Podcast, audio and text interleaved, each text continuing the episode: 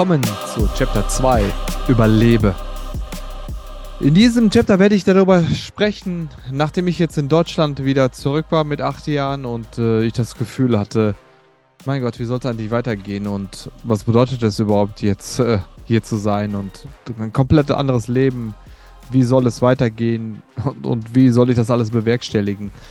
Ein Gefühl von, von völliger Überforderung bekam ich auf jeden Fall dieser Zeit. Ich äh, habe wirklich sehr, sehr nebelhafte Erfahrungen daran. Ich kann mich immer wieder an Situationen halt dann erinnern, wie ich in der Schule dann saß mit meinen, ich, ich, auch wenn das ein bisschen despektierlich klingt an der Stelle, habt, äh, habt äh, Geduld mit mir und seid liebevoll zu mir. Ich sah aus wie wirklich ein ganz, ganz äh, typischer Bauerntürke. Also die Kleidung, die ich dann halt dann tra äh, trug, sah schon ein bisschen anders aus als die meisten in meiner Klasse. Die Frisur, die ich hatte, plus die Brille, die ich auf hatte, also ich äh, stach eindeutig hervor, aber nicht auf eine Art und Weise. Ich habe aber vor ein paar Jahren äh, von einer alten ähm, äh, Schulkameradin, die hat mal bei Facebook ein äh, Foto hochgeladen und auf dem Foto ist äh, gut äh, zu sehen, dass irgendwie so 20 Kinder in zwei Reihen aufgestellt sind und 19 davon sind so herzlich am Lachen. Und dann gibt es links in der Ecke einen Jungen stehend, der nicht nur wegen seiner Gestik und Mimik aus der Reihe tanzt, sondern auch mit seiner Kleidung. Der guckt todtraurig rein. Und dieser Junge war ich und es gab da nichts zu überspielen und die, Foto, die anderen Kinder auf diesen Fotos sehen so glücklich aus und das äh, Lachen ist wirklich vom ganzen Herzen und ihr wisst, wie Kinderfotos aussehen, wenn genau diese Momente festgehalten worden sind. Das äh, kann ich nicht behaupten. Also für mich war es unglaublich schwer, diese Zeit und äh, wie gesagt, ich kann mir Situationen erinnern, ich saß in der Klasse und hatte gar keine Ahnung, was hier vonstatten geht. Und ich wusste zwar, welche Unterrichtszahl halt dann dran war. Und äh, aber ich verstand einfach keinen. Es war einfach römisch für mich. Und äh, es gab natürlich ein Fach, wo ich ein absoluter Ass drin war, nämlich Mathematik. Das ist universell. Auch wenn ich nicht Deutsch sprechen konnte, war ich völlig erstaunt, dass man in der dritten Klasse immer noch mal und geteilt durchrechnete. Und sowas hatten wir in der Türkei in der ersten Klasse durchgenommen und, und ich dachte mir so, wow, also was ist das denn für ein Stoff? Das ist ja, das ist ja Pipifax. Nur ich konnte mich nicht mitteilen. Und das war natürlich eine sehr, sehr große Herausforderung äh, Forderung für mich an der Stelle. Und ich wollte so gerne was sagen und ich wollte direkt sagen, was weiß ich, 58 oder 60 geteilt durch 20 ist halt dann 3, Leute. Das ist auch easy. Ich äh, verfolgte das eine ganze Weile und natürlich bekamen meine Eltern natürlich immer mehr mit, dass ich äh, Anpassungsschwierigkeiten in der äh, Klasse hatte. Und das Gefühl, was in mir immer wieder hochkam, war, ich bin hier nicht richtig. Ich bin hier verkehrt und ich bin verkehrt. Nicht alles andere ist verkehrt. Und das ist das, was ich ich war sehr hart in dieser äh, Zeit zu mir, definitiv. Und ich hatte das Ge Gefühl, ich bin verkehrt hier und kein anderer hat daran Schuld, sondern, ey, was, wieso ist das so? Es war schon in der Türkei so schwer, sich anzupassen. Jetzt äh, erlebe ich das Ganze hier nochmal und die Menschen sind so anders und ich habe keine Freunde und, und ich äh, ging sehr demotiviert und unglücklich nach Hause. Und das machte sich bemerkbar, meine ganze Gestik und Mimik war eingezogen und, und, und, und traurig. Ähm, zu dieser Zeit eines Abends äh, ein Freund von der Familie war mit der Familie zu Besuch, mit deren Familie zu Besuch und ähm, zu denen hatte ich einen ganz guten äh, Zugang und, und der fragte mich, äh, welche Herausforderungen ich in der Schule habe und ich sagte, ich kann kein Deutsch sprechen und er sagte so, so, ah, so schwer kann das doch einfach nicht sein, komm, lass uns mal, mal hinsetzen und, und lass uns das mal alles mal gemeinsam durchgehen und der nahm sich wirklich unglaublich Zeit für mich und ich merkte, als ich mit ihm sprach, durch den Zugang, durch, äh, wie ich den zu denen hatte und wie er mir die Sachen halt dann erklärte und im Adaptieren war ich ja sowieso schon in der Türkei ja schon sehr gut und ich merkte, das liegt mir. Und äh, traute ich mich dann zu Hause immer mehr, dann halt dann auch die Dinge Deutsch auszusprechen und, und, und Deutsch auch dann vorzurechnen, etc. pp. Und äh, das gab mir Auftrieb und ich hatte ein bisschen Hoffnung, es war am Ende des Horizonts ein bisschen Licht zu sehen. So kam es einmal in, de, in, der, in der Klasse, nach, nach ein äh, paar Wochen, in denen ich schon in, in, Deutschland halt dann war, wieder Mathematikunterricht und ich wusste alle Antworten und, und, und, und ich wollte unbedingt mitmachen. Tatsächlich nahm ich alle Mut zusammen und äh, sagen wir mal, äh, die, die Aufgabe war 11 plus 4 und die Antwort ist 15. Und, und, und äh, tatsächlich meldete ich mich dann, wo die Lehrerin diese Aufgabe stellte. Und alle schauten mich in diesem Augenblick an. Was? Der Türke möchte was sagen? Das ist ja unglaublich. Und ich behielt die Hand oben und die Lehrerin rief dann meinen Namen auf. Und ich nahm alle Mut zusammen. Und das, was ich dann halt dann rausbrachte, war 15 gleich 4 plus 11. Also ich sagte es quasi rückwärts rum. Die ganze Aufgabe. Und die ganze Klasse brach in ein Gelächter aus. Und ich wusste natürlich nicht, warum die lachen. Ich hatte nur das Gefühl, die lachen mich gerade komplett aus. Und ich rannte aus dem, aus dem Klassenzimmer. Und kurz darauf war Pause. Und ich kann mich noch wirklich sehr, sehr gut daran erinnern. Ich war an einer Mauer und da waren äh, Steine und, und ich lehnte immer da dran und war die ganze Zeit am Weinen und war einfach traurig und ich fühlte mich so ausgegrenzt und, und, und, und uh, so beschämt. Und ein, zwei Leute von der Klasse kamen und ich verstand so bruchartig, was sie sagen wollten, aber ich war untröstlich und schämte mich so derart und ich ging nach Hause und wollte wieder zurück nach, in die Türkei und rief meinen Großvater an und, und meckerte über die Situation. Und, und ich verfluchte meine Mutter und war wahrscheinlich nicht so lieb zu ihr. So habe ich es in Erinnerung. Natürlich alles so ein bisschen schleierhaft. Und ich kann euch eins sagen, und das ist das, was ich für mich für die, aus dieser Zeit mitgenommen habe und warum ich genau dieser Mensch bin, der ich wurde, will ich mal bewusst sagen. Gar nicht so sehr, wer ich wirklich bin, sondern der Chapter heißt ja nicht umsonst überlebe.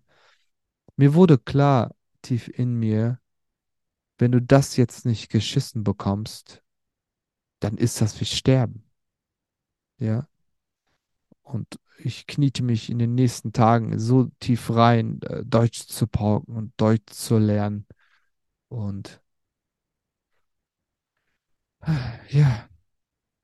Und ich lernte Deutsch. Es wurde von Tag zu Tag wirklich besser. Ich, ich connectete besser. Und tatsächlich, was dann passierte äh, zu dieser Zeit, ist, äh, dass ich so ein bisschen überkompensierte. Nämlich ich wurde ein bisschen zum Klassenclown. Also von diesem traurigen Türken, der komisch angezogen war und, und keiner wusste, was mit ihm anzufangen war. Dadurch, dass ich so schnell adaptiert hatte und gelernt hatte, wo ich, wurde ich eher zum Klassenclown. Und ich machte einen Witz nach dem anderen und äh, zog den Lehrer auf oder was weiß ich, sagte blöde Dinge. Meine Noten waren unglaublich gut, gar keine Frage. Also alle Lehrer meinten, dass ich super talentiert war, aber dass ich auch so ein bisschen halt dann Blödsinn halt dann anstelle. Aber hey, ich war, ich war ein Kleinkind einfach. Und ich glaube, äh, die nahmen es mir nicht so übel, weil alle irgendwie froh waren, dass ich den Anschluss gefunden hatte und im Grunde genommen dabei war, äh, einfach ja, mich zu integrieren und dabei glücklich war. Was interessant war natürlich äh, zu dieser äh, Zeit, das hat sich ja im Schulsystem bis heute ja nicht geändert, dass äh, nach der vierten Klasse eine Veränderung äh, bevorstand. Nämlich jetzt hatte ich mich endlich mit so vielen Leuten angefreundet und, und ich und, und ich verbrachte Zeit mit den Leuten und, und ich äh, spielte mit denen. Wir waren am Bolzplatz, äh, waren irgendwie draußen und, und äh, bauten Hütten und was weiß ich. Es entstanden einige innige Freundschaften und, und ich war froh drum, dass ich endlich das Gefühl hatte, endlich komme ich jetzt mal ein bisschen an und, und, und es kehrt mal ein bisschen Ruhe ein und ich kann mich endlich mal ein bisschen verwurzeln hier. Alles natürlich nicht bewusst. Im Nachgang das da zu reflektieren, ist einfach viel, viel, viel, viel einfacher. Naja, was passierte, ist genau dieser Bruch dann äh, nach dieser vierten Klasse und das war mir gar nicht so sehr bewusst. Und meine Eltern sagten, hey, wir müssen jetzt uns entscheiden, in welche äh, Schule, äh, Schulform kommst du. Kommst du in die Hauptschule, kommst du in die Realschule, kommst du ins Gymnasium und Gesamtschule oder in die Gesamtschule. Und, und äh, Gesamtschule war damals aber auch wirklich so noch ein Modell, was noch total am Kommen war. Das war, das gab super, super selten und in der Umgebung in Verdol selber gab es äh, nur eine Realschule und eine Hauptschule. Naja, was hier passierte, ist, äh, die, äh, wir können das so vorstellen, dass wir wissen, die meisten, die Eltern sind, die gleichaltrige Kinder quasi haben, die dann die Schulform dann wechseln dürfen und der Lehrer berät das natürlich und alle sagten, der Junge ist hochbegabt, der hat Ahnung und adaptiert halt dann schnell und der hat jetzt innerhalb von so kurzer Zeit Deutsch gelernt und seine Noten sind super. Er sollte definitiv auf ein äh, Gymnasium gehen. Und äh, der Vorschlag war dann von den, äh, von den, von den Lehrern, dass ich auf eine Schule in Lüdenscheid gehen sollte. Und Lüdenscheid von, von Verdol, äh, könnt ihr euch so vorstellen, äh, sind mit äh, Kilometeranzahl nicht so weit, sind so, so 10, 12 Kilometer. Und wenn du mit dem Bus halt das Ganze dann fährst, äh, zu diesen Zeiten, wenn die Schule um 8 Uhr anfing, musste ich schon um äh, quasi halb sieben schon raus sein, damit ich in 8 Uhr pünktlich in der Schule anfange. Das bedeutet, dass ich mitten in der Nacht aufstehen musste. Und, und, und keiner von denen, die ich in der, in dieser Klasse war, in der vierten Klasse, war für diese Schule eingeschrieben. Und, und ich äh, wehrte mich mit Händen und Füßen dagegen und sagte, ich will das nicht und äh, ich will nicht ähm, nachts, äh, mitten in der Nacht aufstehen und alleine mit dem Bus irgendwo hinfahren und, und äh, dann wieder irgendwann zurückkommen. Und ich wollte es nicht. Tatsächlich, äh, na klar, dein Vater und deine Mutter entscheiden am Ende, was gemacht wird. Und, und äh, die verklickt hat in mir, dass das die beste Möglichkeit sei für mich. Ah, Leute, was soll ich euch sagen? Also, ich habe sehr, sehr viele Erinnerungen tatsächlich an, an, nicht direkt an die Schule selber, sondern für mich war das Quälendste tatsächlich, nachdem ich Anschluss gefunden hatte und jetzt gerade Freunde hatte, dass ich wieder gar keinen einzigen Freund hatte, sondern ich wusste, dass ein äh, paar aus Verdol, ich glaube drei Leute insgesamt, auch zu dieser Schule gehen würden. Und äh, es war so, dass äh, du dich einfach dann morgens in diesem, ich musste zweimal Bus wechseln. Das bedeutet einmal ganz normal von Haus aus in die Stadt und von einem Stadthaus halt dann Lünscheid und dann nochmal halt dann umsteigen in der Stadtmitte zum Ort, wo die, wo das Gymnasium war. Und es war einfach schrecklich. Also, ich hatte nichts gegen die Lehrer, ich hatte nichts gegen die Schüler, die dort waren, aber ich äh, tat mir unglaublich schwer, Fuß zu fassen und, und, und ich hatte einfach, was soll ich sagen? Also, ich hatte einfach keine Lust darauf. Und wenn man so jetzt ähm, mal einige Sachen halt dann be äh, bemüht, ich habe mich ja in den letzten Monaten auch ganz, ganz viel mit Human Design auseinandergesetzt und ich meine, ich bin Generator mit einer sakralen, äh, mit einer sakralen Energie und, und ich habe einen Motor in der Mitte und die wird gefüttert durch Freude.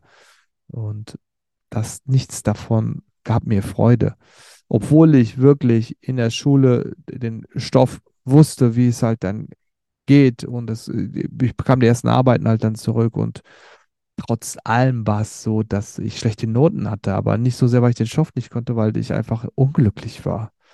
Ich war nicht bei der Sache, ich machte Konzentrationsfehler und wollte einfach nicht da sein, wo ich halt dann gerade bin, verschlief oft mir war ultra peinlich, äh, zu spät in die, in die Klasse reinzukommen und diese Blicke auf sich zu ziehen. Du hast es schon so schon einen schweren Stand und dann hast du dann diese Blicke noch auf dir und äh, diese drei anderen, die noch mit Verdol dann äh, mit dem Bus waren, äh, teilweise hatten die andere Busse, weil mir die Busse verpassten. Äh, die warteten ja nicht auf uns, sondern je nachdem, wenn der Bus einfach mal Verspätung hatte, war der andere Bus schon weg. Da musstest du auf den anderen Bus warten. Ich bekam oft, wie gesagt, spät und ich sagte einfach zu Hause, ich will, ich kann das nicht mehr. Also ich will das nicht. Und, und die, äh, meine Eltern kamen und, und sprachen mit den Lehrern und die Lehrer versuchten wirklich, das muss man total zugutehalten, ich weiß gar nicht mehr, wie die alle hießen, wirklich mir äh, den Rücken zu stärken und sagten halt, äh, der Junge hatte wirklich äh, Talent und der kann einiges und äh, wir glauben daran, dass das eine schwierige Phase ist und wir möchten ihm behilflich sein und taten alles dafür. Egal aber, was getan werden sollte oder was vorgeschlagen wurde, für mich war das einfach nicht möglich. Und für mich war das nicht möglich, heißt, ich hatte einfach keine Orientierungspunkte. Ich wollte mich nicht schon wieder hier einarbeiten und schon wieder, es waren zu viele Veränderungen in so kurzer Zeit. Und ich sagte zu meiner Mutter einfach, Mama, ich, ich möchte es einfach nicht. Und ich schaute sie an und ich weinte und, und sie sagte dann, okay, alles klar. Wir können es hier nicht erzwingen und ihr müsst auch nochmal so das so sehen. Ich meine, wir reden immer noch über die 80er. Und natürlich, meine Eltern waren stolz, dass ich aufs Gymnasium ging. Es war wow.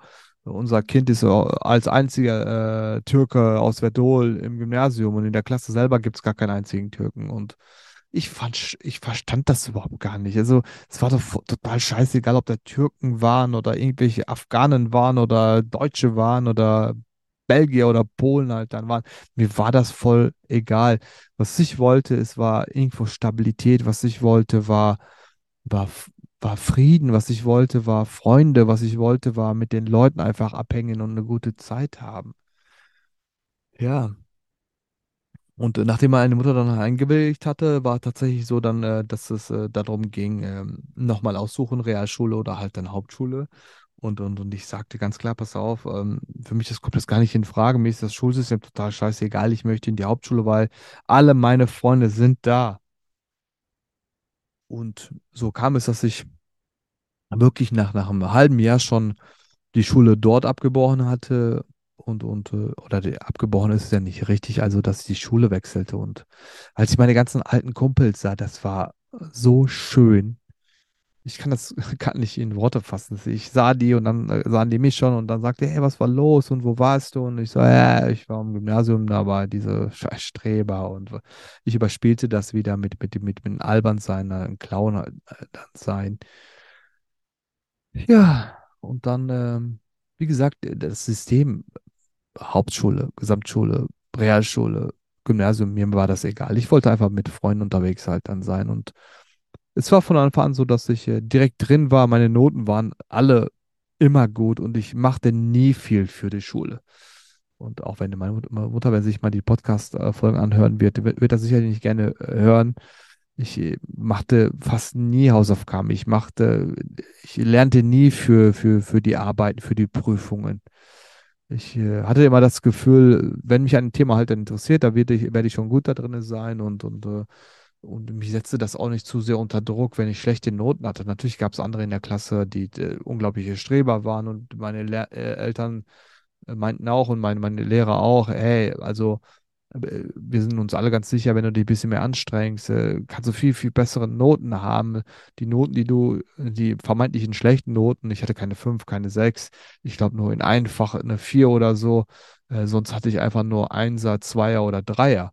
Und äh, aber man muss auch nochmal sagen, natürlich, das ist auch heutzutage Segen und Fluch. Und, und ich will das gar nicht schönreden und wie, als mich als was weiß ich hier als darstellen. Ich meine, Segen, logischerweise, wenn du dich viel nicht mit Themen auseinandersetzen musst und von Natur aus dann halt dann die Dinge kapierst und dann soweit halt dann wiedergeben kannst, dann hat das riesen Vorteile. Es gibt dir auch ein Stück weit auch eine Ruhe. Und, und, äh, aber die Schattenseite, und das muss man einfach mal ganz klar mal verstehen, jeder, der das Bildungssystem versteht, und das ist ja in Deutschland woanders ja auch nicht anders, äh, so, sondern sogar vielleicht in anderen Ländern, in der Türkei sogar noch viel, viel, viel krasser, ist ja quasi auf, auf äh, Lernbulimie ausgelegt. Also im Grunde genommen ist es Fleißarbeit. Also alles auswendig lernen, um dann ab der Augenblick des, der Prüfung oder der Zeugnisse oder Ende der Schule immer alles zu vergessen. Bitte mal Hand aufs Herz. Jetzt bitte alle, die sich das alle anschauen, und ihr werdet ja alle in der Schule gewesen sein. Was davon, was ihr in der Schule gelernt habt, hat euch wirklich richtig krass was im Leben gebracht? Und ich lasse das mal offen und das kann sich jeder für sich beantworten. Und, und ich sage auch jetzt um Gottes Willen überhaupt nicht, Schule bringt nichts. Nein, im Gegenteil, natürlich hat Schule auch Vorteile. Und ich habe auch Sachen gelernt.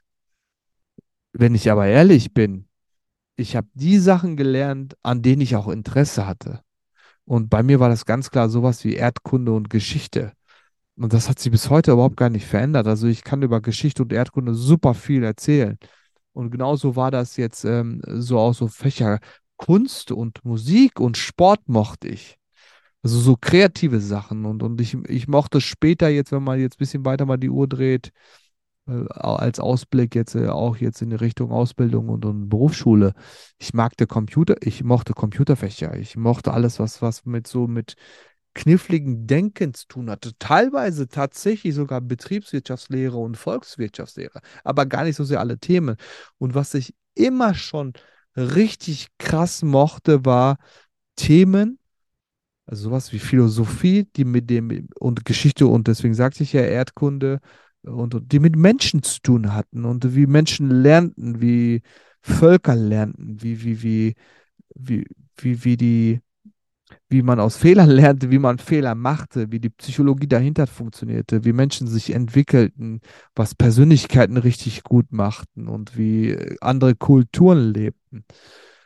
Und wenn ich jetzt mal darüber nachdenke, wie ich mein Leben jetzt ja führe, das sind alles ja Sachen, die weiterhin in meinem Interessenfeld dann geblieben sind. Und die meisten Sachen habe ich nicht in der Schule tatsächlich gelernt. Und das, was ich aber in der Schule gelernt habe, weil es mich interessiert hatte, brauchte ich aber auch nicht viel dazu zu lernen. Und diesen Fächern, die ich gerade aufgezählt hatte, war ich überall richtig gut, hatte eine Eins oder halt eine Zwei. Ich äh, war ein Stück weit natürlich nach all dieser Zeit, und ich hatte ja gesagt, ich meine, das Chapter heißt nicht umsonst überlebe. Ich musste für mich im Unbewussten eine Frage beantworten und die hieß, entweder überleben oder für ewig ein Opfer deiner Umstände werden. Und ich überlebte, weil ich vieles, vieles einfach kompensierte. Und das, das dürf, darf ich wirklich richtig gut verstehen und versuche es euch dann halt dann zu übermitteln, dass alles, was du im Leben tust, wirklich der Dualität, der Polarität unterlegt. Was heißt das? Ohne das eine ist das andere einfach nicht wahr. das bedeutet, wenn alles hat in der Betrachtungsweise immer Vor- und Nachteile. Und wie ich schon sagte, es ist die Betrachtungsweise, die im, am Ende darüber entscheidet, wie du dich damit fühlst.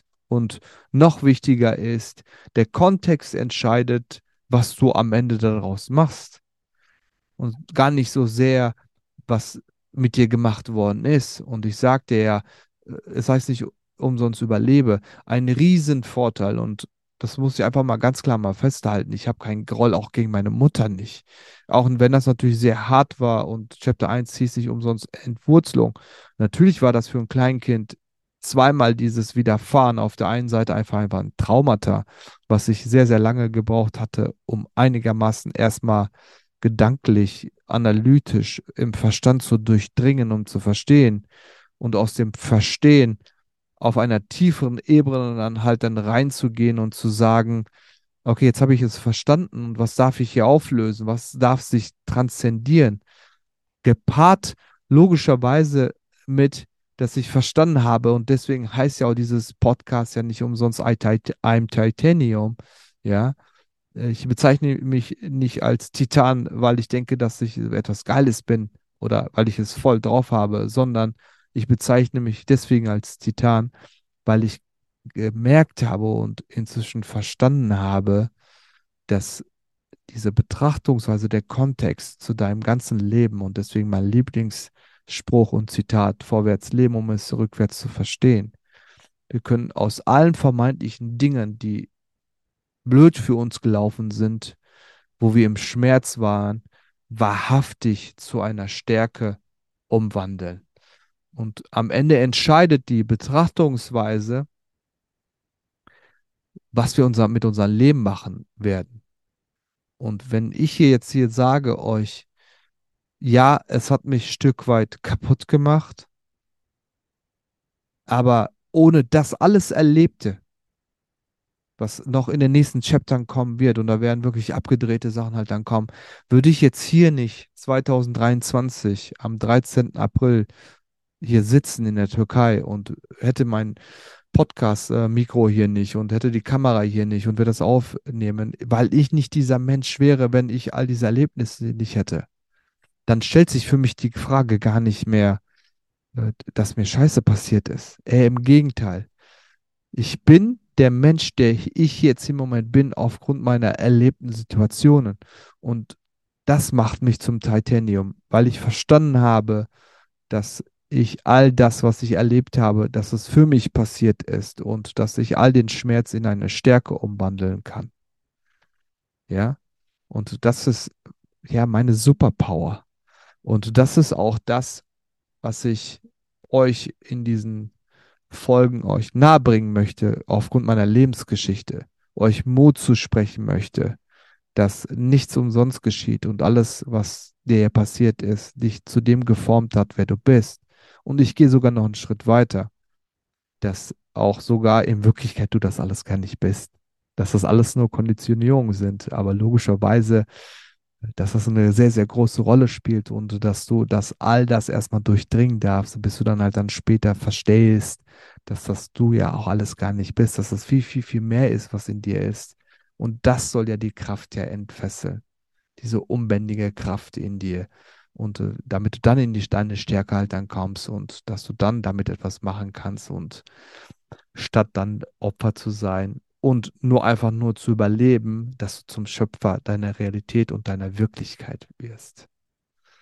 Damit komme ich zum Ende zum Chapter 2 von Überlebe und werde euch im äh, nächsten Chapter euch erklären und erzählen, was in meiner Jugendjahren dann halt dann passierte und was die, was das Schicksalsstück weit von den Migrationskindern ist, nämlich in Deutschland bist du der Türke, in der Türkei bist du der Deutsche und äh, welche Erlebnisse ich dort dann hatte, um dann, ja, im Chapter 4 dann zu kommen und euch dann zu erzählen, dass auch all das, was ich erlebt habe, nicht nur wirklich tolle Seiten hatte, sondern auch, dass es Schattenseiten hatte und warum es mich dann so tief auch nochmal runterzog.